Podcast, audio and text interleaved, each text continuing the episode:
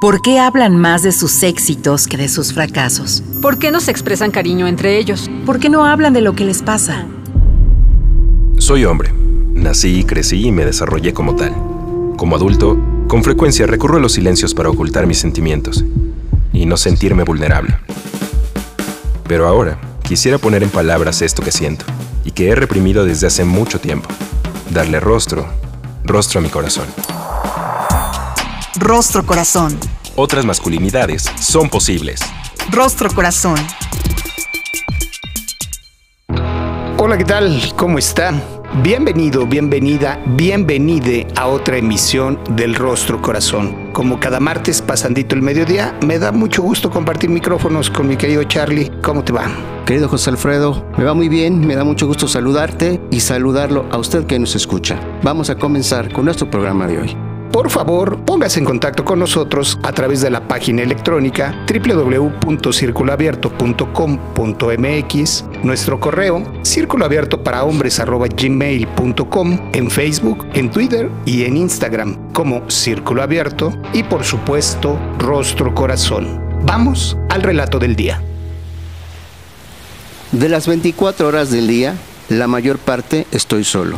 Al principio la soledad laceraba mis pensamientos y adelgazaba mi amor propio.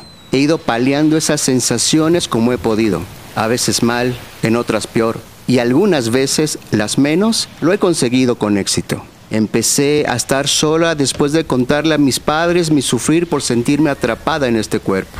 Traté de explicarles lo difícil que era para mí tratar de conciliar mi aspecto con lo que siento por dentro. No me entendieron. Sus reacciones fueron de desprecio, Tratando de resolver lo que para ellos era un problema, intentaron llevarme con doctores, psicólogos, chamanes, sacerdotes y todo cuanto se les ocurrió. Nada funcionó. Mi madre lloraba por doquier lamentándose por no tener la hija que quería. Mi padre mentaba madres a más no poder. Ambos soñaban con tener nietos y bisnietos muy al estilo de sus familias veracruzanas tradicionales. Escuchar de mí que eso no podrá ser los decepcionó. Fueron semanas de tensión. Mi casa se convirtió en zona de guerra fría, pocas palabras, nulas emociones, distanciamiento familiar. En una forma de aliviar sus pesares, hablaron conmigo. Prometieron ayudarme con los estudios. Terminas la carrera y tendrás que buscar otro lugar para vivir, me dijeron. Yo me encontraba a un año de terminar.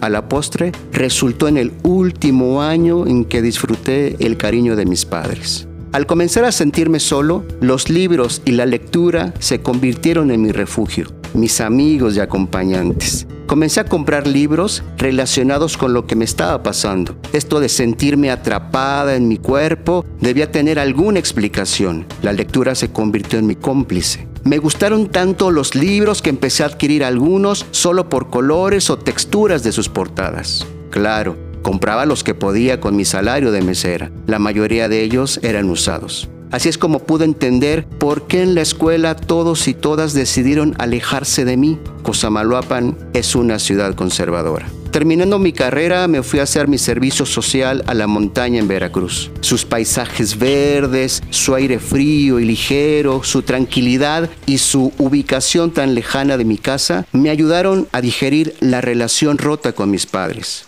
los olores a la tierra húmeda que me acompañaban por las mañanas en mis recorridos para visitar a las familias en sus casas, por muy fríos que a veces resultaran, de alguna manera me hacían pensar en mi familia. En esos bellos paisajes de tierra, lagos y ríos había otras tres personas que, al igual que yo, se encontraban terminando la carrera. Ahí conocí a Zaira, una chica que en realidad era un chico y que al igual que yo se sentía atrapada en su cuerpo.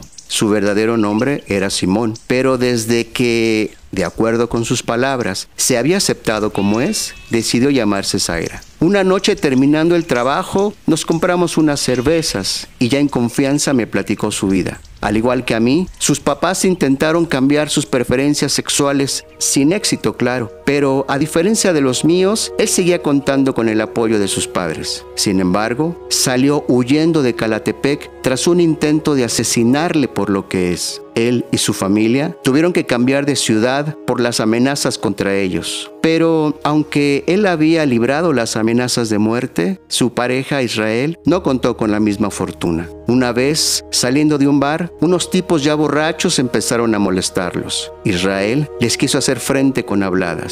Uno de ellos sacó una pistola y le disparó tres veces a quemarropa. Simón salió corriendo como pudo y la libró, pero Israel no. De eso hacía dos años. Fue tanta su confianza que me platicó que estaba planeando operarse. Las cirugías a las que se sometería estaban programadas para después de que terminara el servicio social. Yo quedé muy sorprendida por la manera en la que vivía su situación. Por un momento sentí envidia ¿Por qué mis padres no eran así? Terminé contándole también mi historia. Durante el año que estuvimos en la montaña no estuve tan sola. Tuve a Zaira conmigo. Fuimos mejores amigas o amigos. Después de ese año compartiendo vida, nos alejamos, aunque de vez en cuando nos llamamos y nos platicamos. Ahora me cuenta que le va muy bien con sus operaciones, que le ha sido difícil al principio, pero que se va acostumbrando. Dice que me anime a hacerlo, pero yo no estoy seguro de ello.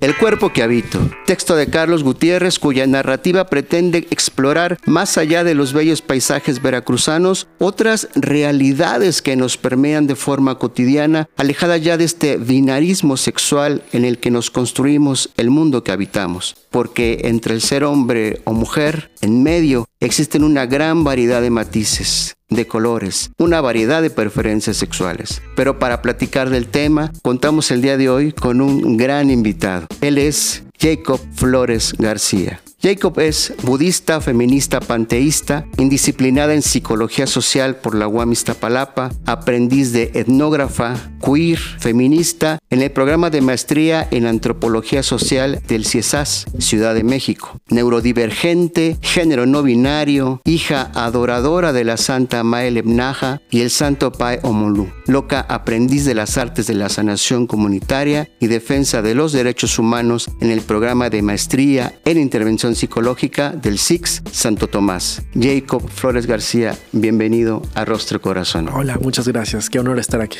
Gusto poder conversar contigo. Déjame plantearte la pregunta sello del rostro. ¿Cuál es la parte de este relato que tiene que ver contigo y por qué?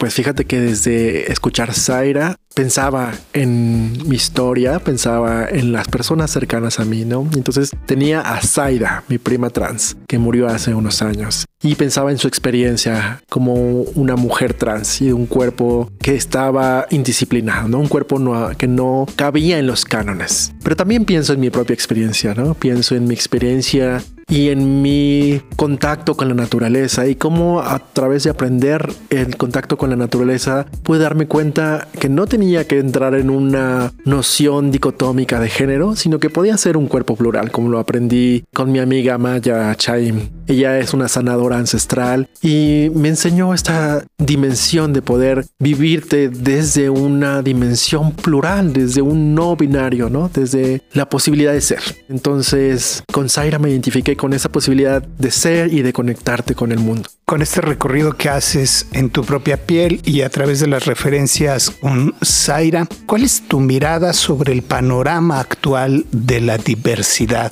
¿Cuál ha sido el tránsito frente a qué estamos? Fíjate que en la mañana platicaba con una gran amiga sobre ahora nuestras y nuestros alumnos, ¿no? En la escuela ya este, quieren casar, ¿no? Tienen un novio y yo una novia y ya se quieren casar. Y decíamos, uy, en mis años estabas pensando en cómo ibas a sobrevivir, ¿no? Y no hace tantos años, digo, tengo unos años encima, pero hace 20 años no pensabas ver mm, cuestiones de diversidad sexual en la televisión, en el radio, a parejas del mismo sexo, agarradas de la mano en la escuela, ¿no? Esta posibilidad de tener compañeros y compañeras trans en la licenciatura, ¿no? Eso para mí no pasó. Entonces verlo ahora como docente es tan maravilloso, ¿no? Decir, wow, ahora hay esos espacios y la gente no se tiene que ocultar. La gente, las personas pueden mostrarse, mostrar cómo son, mostrar sus afectos y no tener miedo de, de alguna represión. Tanta, ¿verdad? Porque también estamos como en esta ambivalencia de parece que ahora todos los los derechos están para todas las personas. Es el discurso que nos venden. Sin embargo, cuando rascas un poco, cuando ves un poco a la experiencia vivida y cotidiana, te das cuenta que sí, están los derechos escritos, pero las vivencias a veces no son de tanta libertad. Entonces, por un lado, hay como una mayor representación, mayor posibilidad de ser y de estar, pero también te vas eh, enfrentando a las violencias cotidianas, a esta homofobia más sutil, a este heterosexismo recurrente en las instituciones, ¿no? Entonces, es un poco complejo.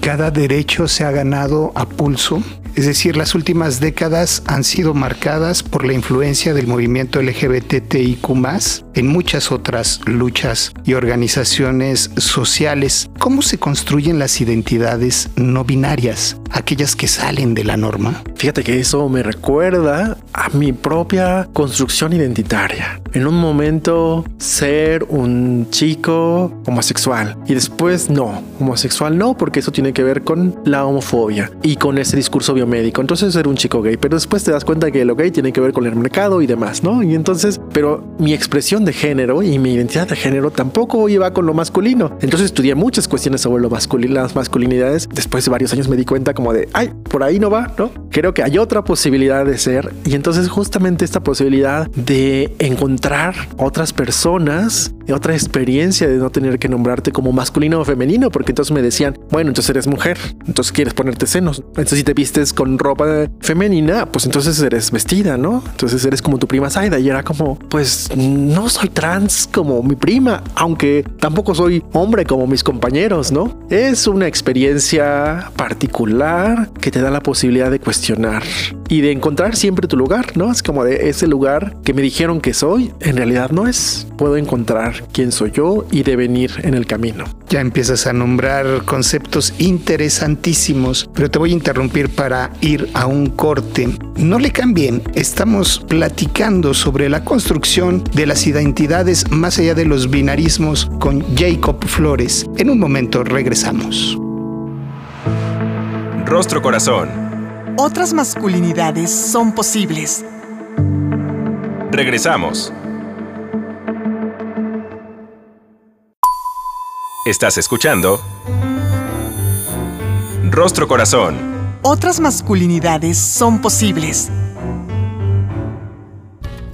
Ya estamos de vuelta aquí en Rostro Corazón, el día de hoy platicando con Jacob Flores acerca de esta diversidad sexual que cada vez se hace más presente en nuestra vida de todos los días. Jacob, ya empezabas a enunciar conceptos bien interesantes vinculados a cómo se construye la identidad, qué diferencia tiene con la orientación o la práctica sexual, así que te quiero proponer que profundicemos, pero antes quizás utilizar una referencia. ¿Por qué desmarcarse y qué es una persona cisgénero? Muchas personas cisgénero no les gusta que les digan cisgénero. Eso es muy particular porque es como un marcaje al que no estamos acostumbradas las personas. Una persona cisgénero es una persona que vive su identidad y se identifica con el género que le asignaron cuando nació. Pero sin embargo conocemos la contraparte, ¿no? Que es la persona transgénero. Es decir, le asignaron un género al nacimiento, pero esa persona no se identifica con el género asignado y entonces tenemos que ponerle este mote identitario de transgénero. Una persona cisgénero es, le dijeron de niño y en su nacimiento eres niño y se vive como niño, hombre, señor, viejito, ¿no? Toda su vida. Fíjate que a mí me gusta apropiarme del estigma porque de esa manera también se rompe con él mismo. Yo me defino como un hombre cis en proceso de rehabilitación. Un día lo, lo voy a lograr. ¿Cuáles son las diferencias entre la identidad, la expresión y la práctica sexual? Fíjate que es un tema eh, que se presta a mucha confusión, ¿no? Después de un año de clases, los estudiantes siguen, siguen confundiendo eh, identidad eh, práctica y género, ¿no? Y son cosas muy particulares, ¿no? La identidad es cómo te ves, cómo te percibes, y además, pues también cómo te ven las otras personas, porque ahora resulta que la identidad pareciera que solamente es lo que tú quieres ver de ti, ¿no? Pero pues la identidad es un proceso relacional.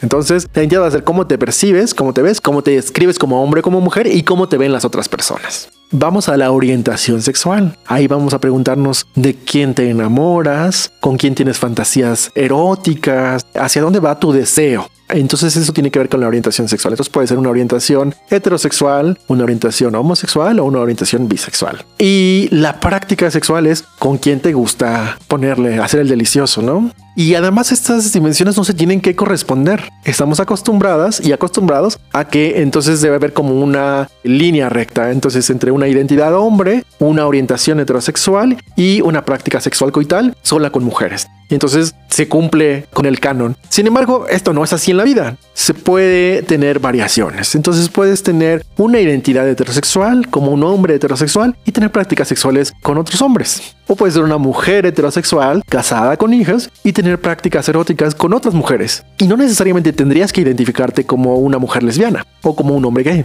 Sí, es todo un entramado porque pueden coincidir los tres componentes en un mismo cuerpo, pero no pueden también. O sea, no necesariamente. Y entonces, ¿cómo se transita esa disonancia? Cómo se concilia, cómo se convive. Y aquí te quiero plantear una pregunta para que nos prestes tus ojos, para mirarnos los hombres cis. ¿De qué manera los hombres cis nos adaptamos y resolvemos esta tensión que nos plantea la diversidad? Fíjate que los hombres cis tienen esta complejidad de estar ante algo que es totalmente desconocido. Eh, a los hombres cis se les enseña y tienen casi casi tatuado el que ser hombre es no ser mujer ni nada femenino y ser hombre es no ser homosexual ni maricón ni nada por el estilo. Entonces cuando se enfrentan a estas múltiples posibilidades de ser, además que no, que no cuadra en sus percepciones, también les descolocan. Entonces, ¿yo qué soy? Si todo lo que tengo que hacer es como definirme en contraposición a eso que está allá afuera, ¿yo dónde quedo? Entonces, en este proceso de rehabilitación, el asunto creo que es voltearse a ver y decir, híjoles, ¿y cómo me convertí hombre? ¿Qué referentes me pusieron para ser hombre yo?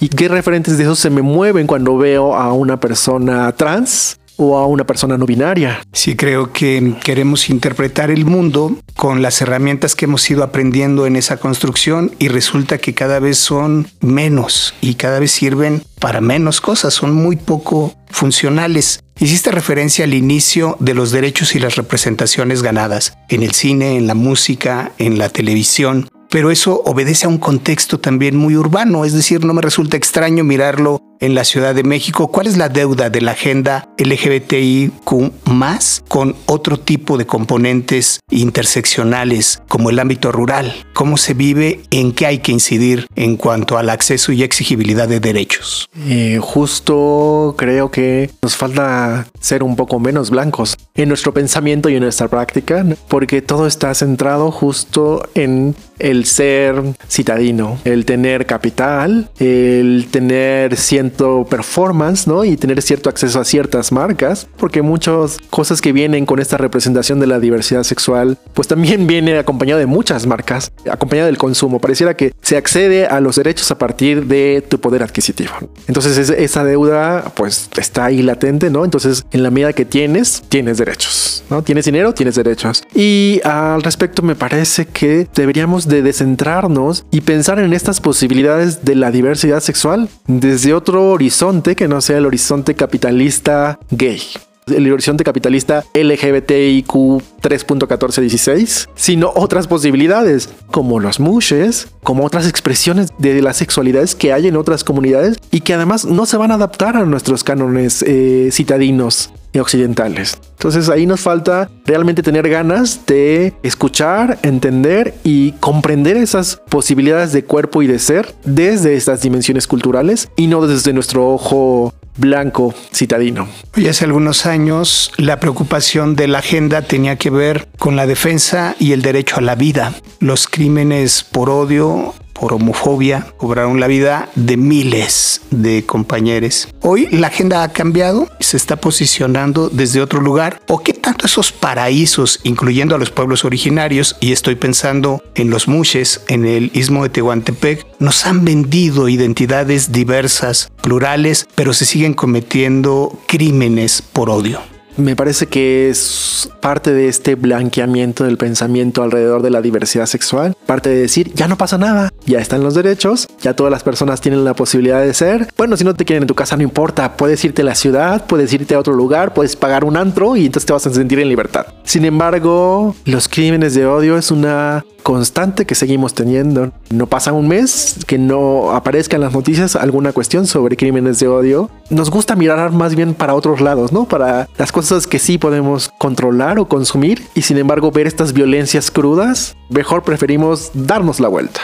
Entonces, la agenda lo menciona, ¿no? No más crímenes por homofobia. Sin embargo, siguen ahí latentes. ¿Y qué estamos haciendo para procurar la vida y que no sean estas medidas de sentencias, ¿no? O esta tipificación de delitos porque pareciera que, bueno, tipificas un delito, de un delito por odio y entonces eso protege la vida de las personas. Y en realidad no la está protegiendo, está siendo una medida punitiva, pero no procura la vida. Entonces nos falta por ahí un montón en esta dimensión que hablas del paraíso de las personas trans, me, estaba acordando de una película, Carmín Tropical, me parece, creo que se llama.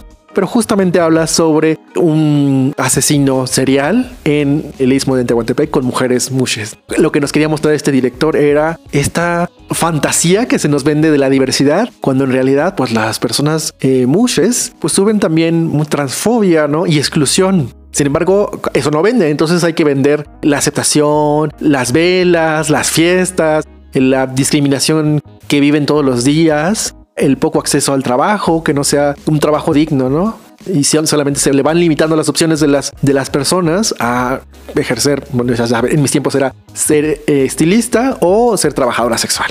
El problema no es el trabajo sexual en sí misma, sino que esa es la única opción que las personas trans tengan para ejercer.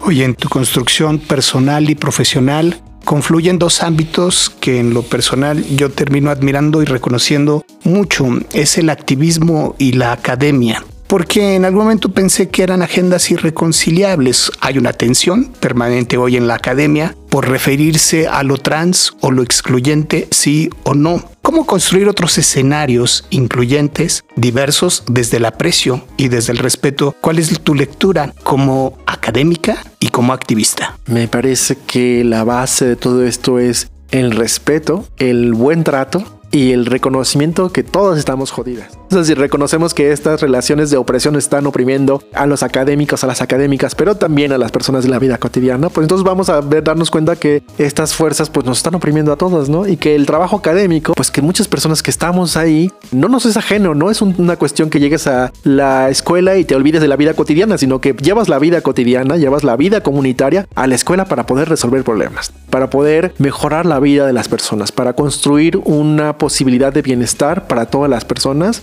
que realmente se traduzca en condiciones materiales y cuestiones reales para las personas y no solo en discursos y artículos. Tú sabes que este es un programa dirigido para los hombres cis desde esa categoría. ¿Cómo construir identidades más libres, otras masculinidades son posibles? En algún momento creía que sí. Y creo que se pueden construir esas posibilidades en la medida que se arriesgan a romper con sus certezas, a romper con estos pactos, con esta dimensión de soy un hombre, soy una persona, puedo eh, expresar emociones, sentimientos, deseos y una parte de mí va a ser subjetivada como hombre, pero también puedo ser otra cosa. Nuestros alumnos en clase dicen, es que los hombres ahora también se pueden vestir de mujer. Ahora los hombres pueden utilizar vestido y es como de, pero siguen siendo hombres. Y si podemos, y si ampliamos los horizontes, y si ese ser hombre le ponemos otros referentes, ¿no? Y si abrimos el significado del ser hombre, o creamos otros referentes, creamos otros significantes, no sé si tienes la misma lectura. Yo creo que es un tema también generacional, es decir, se meten en menos broncas las nuevas generaciones, están más dispuestas a experimentar cuáles son los límites, qué se vale, qué no se vale en esta construcción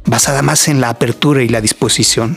Me parece que el límite está en no querer llevar tu agenda a las otras personas. Si quieres vivirte en la libertad y en la posibilidad de ser no binario, género, queer, unicornio, es maravilloso, pero no tienes la obligación de llegar a las otras personas a decirle, deja este lugar heterosexual cis y ahora conviértete en el club de los, este, los optimistas, ¿no? Vente para acá. Sino es como respetar los procesos de cada persona y solamente decir, pues hay otras posibilidades de ser y si quieres podemos construirlas. La posibilidad de disfrutar nuestra sexualidad no se limitan al binarismo tradicional. Existen otras posibilidades, tantas como los mismos colores del arco iris. Vayamos pues respetando la diversidad, respetando de las personas su voluntad. Jacob Flores, estuvimos encantados de tenerte con nosotros en Rostro Corazón. Gracias por acompañarnos. Y a usted que nos siguió, mil gracias. Agradecimiento también a controles técnicos de producción. En la conducción estuvimos José Alfredo Cruz y Carlos Gutiérrez. Cuídese mucho. Nosotros nos escuchamos. Nos escuchamos en la próxima. Hasta luego. El Instituto Mexicano de la Radio presentó Rostro Corazón. Otras masculinidades son posibles. Rostro Corazón.